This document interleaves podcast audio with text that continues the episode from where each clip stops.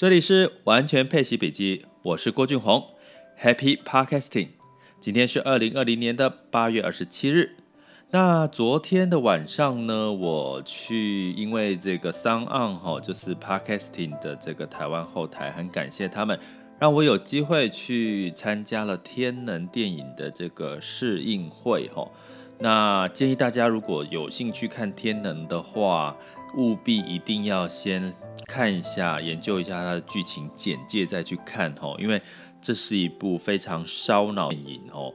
那但是呢，非常享受哦。然后也建议大家是在一个精神状态比较好的时候去看哦。相对来讲，你可能会收获比较多。也有很多人都说要去看了一刷、二刷、三刷哦。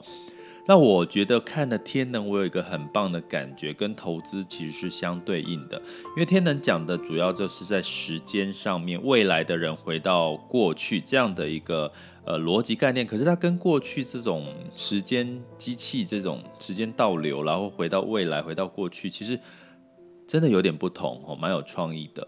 那简单来讲，比如说在未来的人回到过去，他可能就是看到很多东西，鸟是倒着飞啦。然后呢，火哦也会变成是冰哦，就是被火烧到了，它会变成是被冰冻伤了。然后在后面的剧情就越来越高潮迭起，非常值得推荐的一部电影。那我为什么说跟投资有关系呢？我要讲的是，其实在这整部电影，我看到一件事情就是平衡哦，未来跟过去的一个平衡。那投资其实也一样，我常常有一句我很喜欢的话，叫做。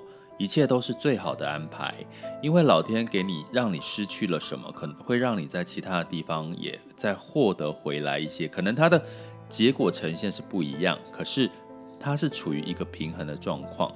然后我刚好在今天早上看到这个唐綺阳国师他在直播，他里面有人分享了一段话，叫做：诶，你失去了一座山，可是你却得到了一片海。诶。很合理嘛，吼，因为当你的山被填平了之后，那就是一片海了嘛，对不对？土地之外，地球就是土地之外就是陆地，呃，土地之外就是这个海洋嘛，吼。所以呢，基本上这所有的道理，不管你从天能的电影里面，从这个生活当中，吼，失去了一片山，一座山，你会得到一片海。其实你会看到所有的事情，万物的平衡的状态。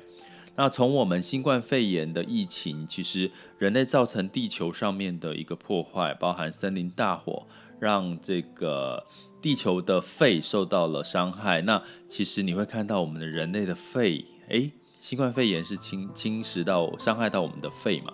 你会看到其实这个大地就一直在做这个平衡的一个机制。建议大家可以去看这个天能。那我们回到这个投资来看，哈，那我最近留意，其实很多小伙伴都会跟我说，诶，现在股市是不是涨多了？开始担心这个，像美股啊，S M S M P 五百继续的哈，就是一直拉高。那台股呢？昨天包含到今天的二十七号，其实这个台股呢也是上涨的一个状况，哈。但是呢，已经出现了一个什么股价哈价量背离了哈一个状况，顶背离的状况，也就是说股价一直涨，可是成交量是在萎缩的。那这个照理说，一般我们在投资逻辑里面是股价上涨，其实成交量应该也要上涨，因为大家要追涨嘛，就是整个成交量应该是非常活络了。可是当今天是股价上涨，可是这个成交量下跌下缩萎缩的时候，通常就是一个。大家要留意一个可能反转的讯号。当然，也有专家提到说，其实黑天鹅一出来，可能下一个黑天鹅出来，可能股市就要整个大幅在修正了。可是呢，这不就是一个平衡的道理吗？就是你投资一直涨，总会有一段时间它跌下来修正之后，你就会有再继续上涨的动能。那过去我们在二零零八年到这个二零二零年，每十年的一次金融风暴或者是金融危机，其实不就是一个平衡的再平衡修正？所以我觉得，其实如果大家可以用这样的心态去看待你的人生，看待你的投资机会，我觉得其实是一个非常棒的一个投资的哲学。因为为什么？因为你就不再害怕了。你去试想一下，建议大家去听看天能哦，这大概可以更能够理解我在讲什么。你当你试想一下，如果你的未来跟现在它就是处于一个平衡的状况，那其实你还害怕什么？就是当你失去的东西，你会再得到；当你得到的东西，有可能会因为某些原因失去，处让你处于一个平衡的状况，那你何必去嫉妒那些这个？这个抽中哦，就是中大乐透的，或者是得到一个很好的结果，因为他可能在人生当中的平衡会再让他在其他的部分失去一些。那当你现在身体健康出现了一些影响，其实我常常告诉各这些朋友，就是你不要太担心跟介意，因为有时候你身体出现一些状况或警讯。有时候是老天爷要让你得到另外一些层面的东西，这就是处于一个平衡的状况。所以，如果当你理解并且认同，并且去相信这些平衡是在未来一直会发生的话，一切都是最好的安排。那你就会不再害怕投资市场的涨涨跌跌哦。其实听起来有点玄，可是真的是我在这段时间，这二十几年来，从工作、人生经历以及投资上面。我觉得是所有的成功投资里面非常最重要、最重要、最重要的一件事，因为很重要，所以说三次。那我们在接下来的时间，我们就简单的复习一下，在整个市场盘势里面呢，我刚刚有提到美股跟欧股其实都是上涨的哈，尤其是科技股是上涨比较多。那这个欧洲是受受惠于法国、德国，基本上虽然疫情蔓延。可是它可能还会再祭出新的一些这救市的措施，让整个欧美股市大涨。那我也有提过，其实欧洲在社团里面提到，欧洲也会开始注意，有一些资金开始在注意这这个欧洲的一个整个市场状况相对低点哦，有一些资金的流入。那在雅股的部分呢，台湾也是呃创新高。那相对来讲呢，可是。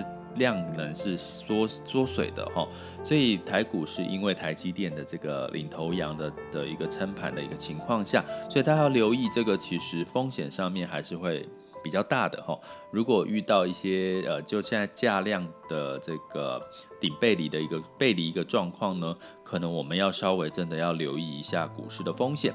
那为什么会在配息笔记讲那么多都是股票或者是市场居多？因为其实啊，说真的，其实我今年下半年的这个策略就是叫做股债同重，所以呢，除了债券之外，其实股票它也会配股利。其实相对来讲，这些市场在下半年都有让各位机会赚到股利之外，还可以赚到股价的这个价差。所以基本上，千万不要在下半年吼，就是呃，不用，就是没有参与到这个股票，你会错失一些良机吼。那在能源的部分呢，油价其实虽然受到这个需求减减减缓的拖累，可是因为供给也减缓了哦，所以油价就维持在四十五块。好，布兰特原油的部分，那金价呢稍微上涨了一个点哈，那基本上它的现在黄金金价来到一九五二哈，但是还是没有。回到两千，但是要值得留意的是，美联储鲍威尔呢，他在发表这个谈话，吼，是不是会再有一些刺激的措施？简单的逻辑，如果刺激的措施再再出下一波的话，力道也很强，黄金会再上涨嘛？因为基本上就代表这个持续的宽松的政策会带动黄金的上涨，吼。那在汇率的部分呢？那当然就是美元指数呢又持续的走低喽。现在美元指数是来到九十二点八一。那大家都在观望周四，也就是今天，呃，这个美联储发发表的这个主席呢鲍威尔发表的谈话哈。那相对来讲，这所有的市场的资讯没有太大的不同。九月份我们应该怎么去关注这件事情？该有什么重点要去看的呢？我们会在九月份的时候提醒大家。这里是完全配息笔记，我是郭俊宏，关注我，陪你一起理财。